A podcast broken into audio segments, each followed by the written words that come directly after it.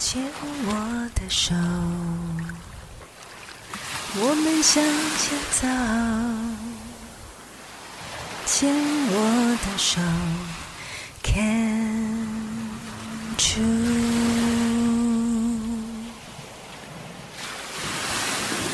牵我的手，我们向前走。牵我的手。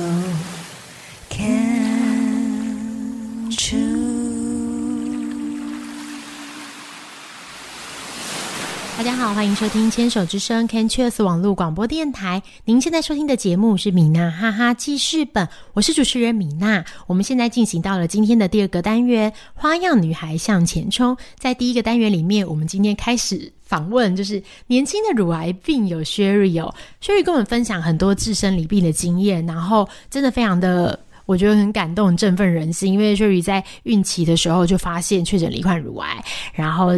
又是三阳性。刚刚有提到三阳性，就是因为很多的治疗都可以做，所以就是做的治疗就是不管是化化疗啊、标靶啊，都做好做满这样。那我们现在进行到今天的第二个单元，我们要来继续访问雪雨哦，因为雪雨那时候我在那个直播的时候访问雪雨，雪雨有一些让我觉得非常印象深刻，就是在资讯搜集的部分。因为雪雨刚刚其实在上一段刚好结尾的时候提到说，呃，那时候我是问薛宇说，你怎么克服在这两个月克服这个呃离病的这个焦虑？因为你大概花了两个月接受嘛。那薛宇那时候刚好跟我们聊到说，他找了很多就是相关的书籍，啊，对，其实，啊，因为是怀孕的状态啦，所以相对的资讯也比较少。那我先做了一个，我觉得都还蛮正确的，是我先做了一个，就是确定小朋友的安全，因为毕竟那时候就会开始很担心啊，会不会影响到小朋友啊等等。那我觉得在妇产科医师也很充分的，也都跟我说明了这些状况。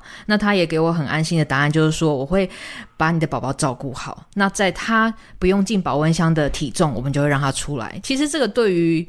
那时候的我来讲是一个很大的强行症。那他就说，你其实这两个月，因为那时候就会很觉得说，是不是需要急着治疗？诶，我已经发现要赶快把它除掉，从我身上拿掉。但其实医生也都有在这方面告诉我很正确的资讯。那我选择相信，也把这件事情就放下。所以其实，在孕期之后期，我就是乖乖的一样，就是把胎养好，就是把小朋友等到他的这个适合的体重，我就把它剖腹生产。那另外一边，我就可以做的功课就是我要。去认识这个疾病，那因为资讯，我就刚刚也有分，呃，上段也有分享到，就是其实是蛮让我觉得会有点沮丧，因为网络上的资讯其实都是负面新闻较多，所以我就决定往另外一个呃收集资讯的方式，就是到书局。其实很久没上去去书局买书了，就是已经不太看书了，然后还有去图书图书馆。我那时候记得我。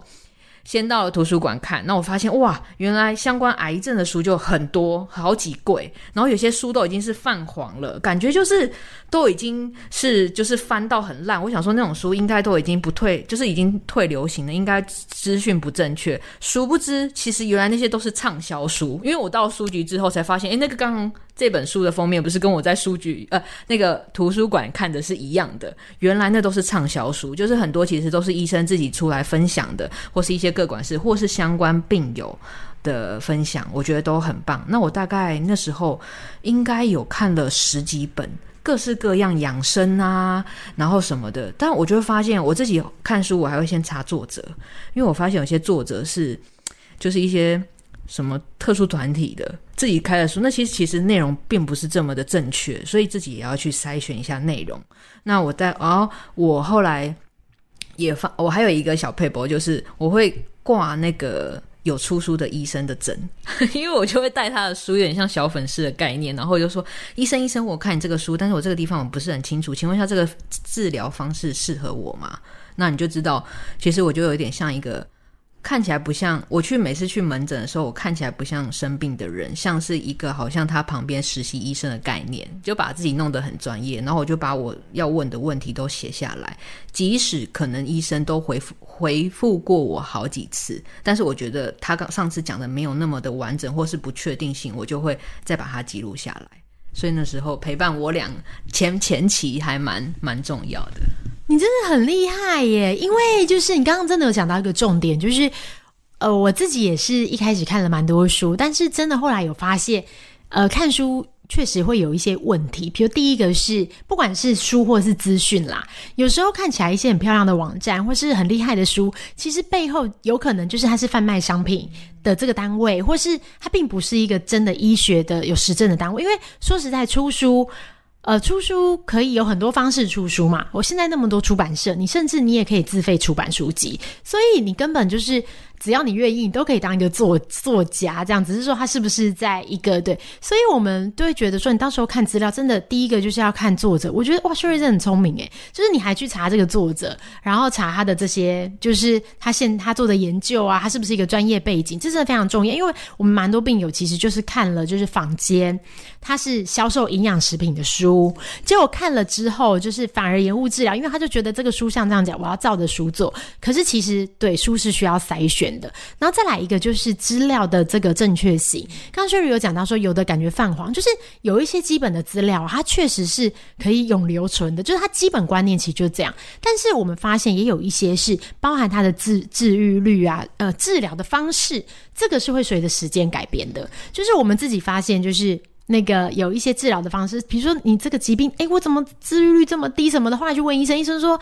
哎，这个 paper 早就过期了，现在已经要看最新的。所以我觉得有时候有一些呃，就是患者，尤其是年轻的患者，他们其实非常就是求知欲非常高，会上网看一些现在最新的期刊，其实这真的有帮助。我也发现到，其实台湾这两年来。呃，新的资料其实越来越普及，慢慢的网络上都可以找到很多医师他自己有相关的分享。其实这对病友来说真的是一大福音，真的。然后还有一个就是，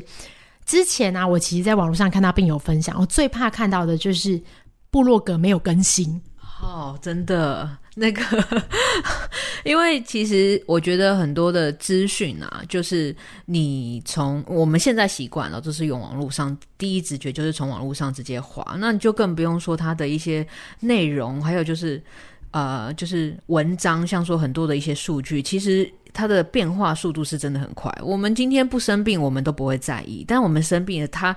变化的速度快到我们其实有时候并不是可以那么理解的去跟跟上这个资讯，那我们变成就是要多方面去了解，那自己去评估，呃，怎么样的资讯对我来讲是自己有加分的。那我一开始会去做这样子大量的资讯处理，呃，资资讯找寻的原因，是因为我觉得至少我先认识这个疾病，对我来讲一定是有加分，因为毕竟它。看起来，医生也跟我讲了，他这个叫做全身疾病，他不是叫乳癌，他只是从乳房这边开始出发而已。对，所以我我可以理解说，哦，它是一个疾病，它是需要长期呃去认识，去一个所谓和平共存的。那像刚米娜也有分享，有些人就是你知道，我去图书馆一整个只要相关是癌症的那种书，他就有那种是呃食疗啊什么的，你就会不小心会默默的不想要看那种有手术啊、有化疗、有副作用，就是。看起来就是很可怕那种抬头或是封面的，你就会慢慢想要找是不是可以透过其他方式运动啊、吃食物啊，然后身心灵这种情绪管理啊去调整的，然后这种治疗方式，我就会发现自己也会默默的，就是往往那样子的咨询，因为毕竟都会害怕，对于未来的不确定性，我们都会选择就是想说不要看到就不会发生，对，但。在那个两个，如果说因为其实，在怀孕后期我也没有就是没有工作了，所以我就是很算是时间上蛮空档，我就一直都在做这些咨询。那我就说，哎，比起其他的病友，我好像时间稍微缩缩短了一点，就可以回复到这个心情，或是也准备好要之后的治疗抗战。我觉得很大原因就是我还蛮专注在就是疾认识疾病这一块。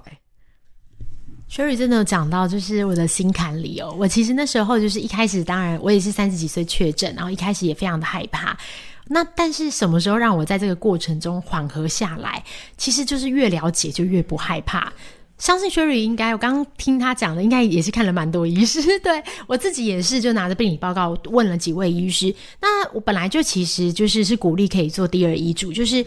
同一个疾病，其实它治疗的方式很多。我自己就是在这个过程里，其实有获得一些力量，因为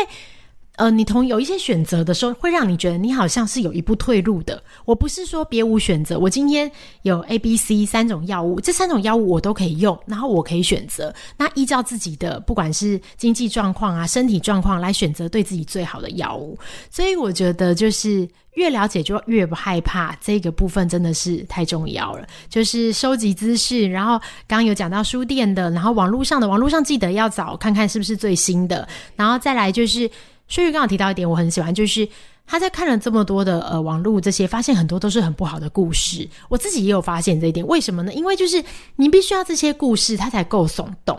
如果你今天，如果你今天就是这些故事都是每一个人都是治疗完，然后就是很开心的过好每一天，你知道不知道为什么媒体不喜欢这种？那媒体就是比较重咸、重口味一点。但你如果今天是一个什么很可怜啊，谁谁怀孕了，然后然后比如说。对，够惨，你够能够博版面的话，就是对。然后其实我们就忽略一件事情，就是他为什么不去报那一些就是治疗完都没事的？因为那些人太多了，